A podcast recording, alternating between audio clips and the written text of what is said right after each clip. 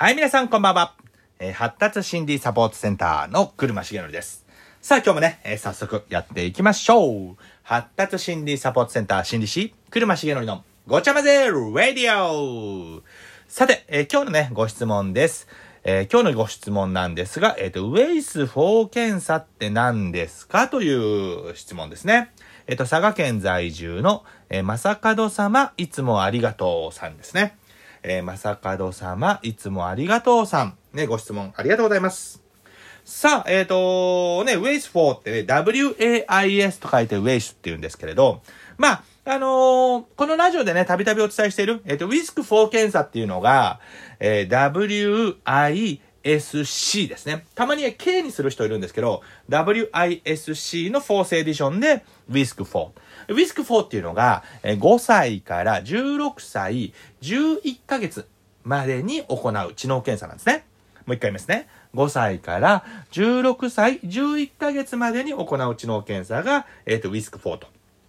じゃあ大人取れないのと。大人用って何っていうと、それが大人用がウェイスという検査になります。WAIS の 4th エディションでウェイス4という検査になります。大人用は去年、一昨年かな出たの確か。去年？去年か。去年の夏、いや、一昨年ですね。一昨年の夏出てますね。だからまだ2年しか経ってないかな。はい。一昨年の夏、8月31日ぐらいに確かね、発売されてると思うんですよ。はい。という検査ですね。で、えっ、と、大人用は16歳から、えー90歳まで取れます。なのでね、あのもしね、お聞きの方で90歳超えてる方はなかなかね、あの、音声メディア、スマホで聞いてるって、多分あんまりないんじゃないかと。まあ、逆にね、90超えてね、あのスタンド FM 聞いてますとかって、まあ相当ハイカラというか、まあハイカラって死語であんまり使わないと思うんですけど、ね、相当イケてる方かな、イケてるっていうのはあんまり使わないと思うんですけどね、あの、かな、ね、方かなとは思うんですけれど、えー90、えー16歳から90歳まで取れるんですね。で、取れる内容っていうのは、あの、ウィスクと一緒です。えー VCI 言語理解指標とか、PRI、W、あの、PRI、PRI ですね。えっ、と、知覚推理指標とか WMI ワーキングメモリ指標、PSI 処理速度指標っていうのは一緒なんですね。で、例えばどんなことかっていうと、あのー大人用のウェイスって、な私かなりの数取ってるんですけれど、例えばこういうご質問いいです。例えば、なんだろうな、上司から何か業務の指示を出された。で、その時は分かってやんなくちゃと思ってても、なぜか忘れちゃうとか。あと、えー書類の作成が実は全然できませんとか、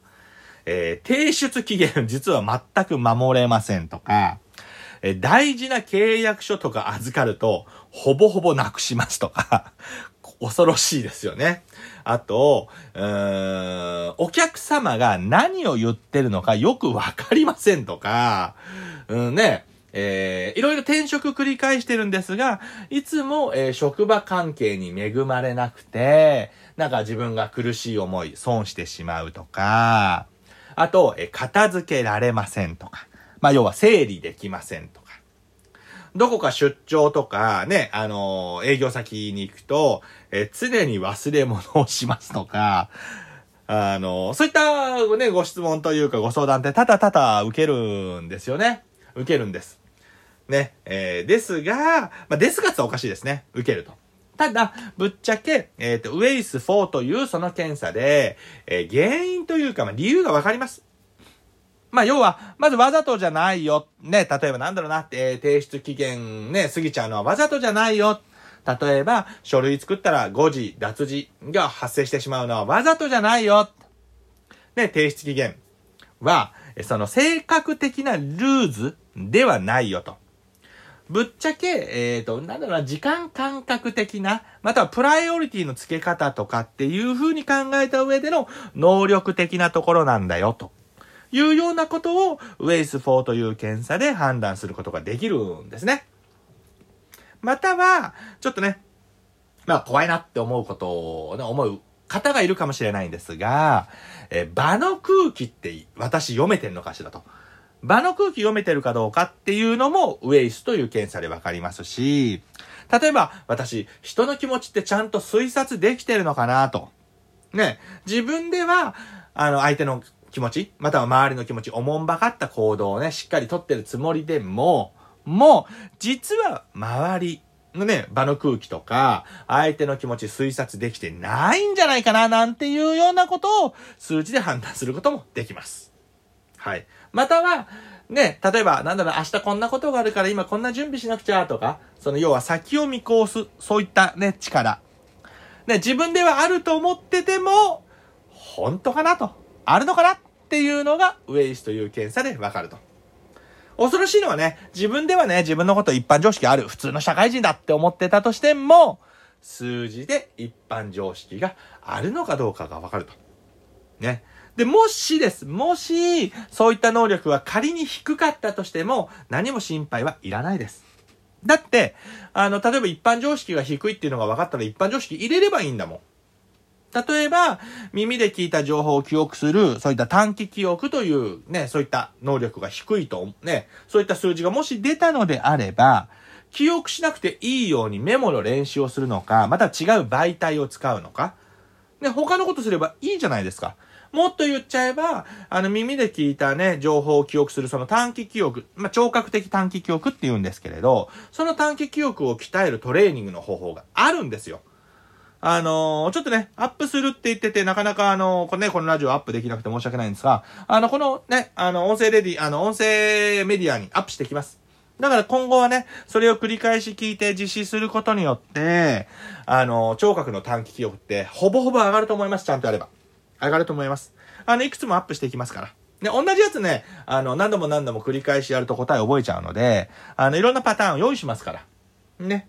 上がります。特に、特に聴覚の短期記憶は一番上がりやすいです。ウィ、あの、ウィスクとかウェイスの能力のうちね。なのでね、心配はいらないんです。もしね、あの、書類作成の時に、えっ、ー、と、ミスしてしまうのであれば、じゃあミスを防ぐ方法、方法っていうのもあります。ね、あフォーフォーってね、ちょっと 危ないですね。あの、ね、お笑い芸人なの、なんか髪、なんか立てた、ベスパでしたっけね。あの、フォーとかって言うとなっちゃいますね。あの、ね、何かがね、劣ってるからといって別に幻滅するんではなくてね、今まで、もしかしたらね、もしかしたら、うん、こういう能力なのかななんて思ってるところあると思うんですよ。それをまず数字で示しましょうと。数字で示した上で対策立てればいいですから。ね、で、対策の立て方もしね、ご心配であれば、私のところご質問いただければ何でも答えます。ね、ご心配はいらないです。はい、さあ、ね、えー、ウェイス4検査っていうことについてね、今回はお話の方をさせていただきました。はい。えー、発達心理サポートセンターではね、あの、ウィスク、ウェイスだけにかからわず、えー、発達障害、えー、心の病気、精神疾患とかに関してもね、あの、様々なご質問ね、あの、お答えしていきます。え発達心理サポートセンターのホームページからご質問いただいてもいいですし、今回ね、あのスタンド FM とヒマラヤとレディオトークの方でね、あの、同時配信してますので、もしね、ご興味ある方はそのレターとかお便りからご質問いただければお答えできるかなと思います。はい。ではね、えー、ちゃんと聞いてくれて、ちゃんとっつっていいのかわかんないけどね、聞いてくださって本当にありがとうございます。ではまたね、明日アップしていきたいと思いますので、明日お楽しみにしていてください。ではまた明日、バイバイビー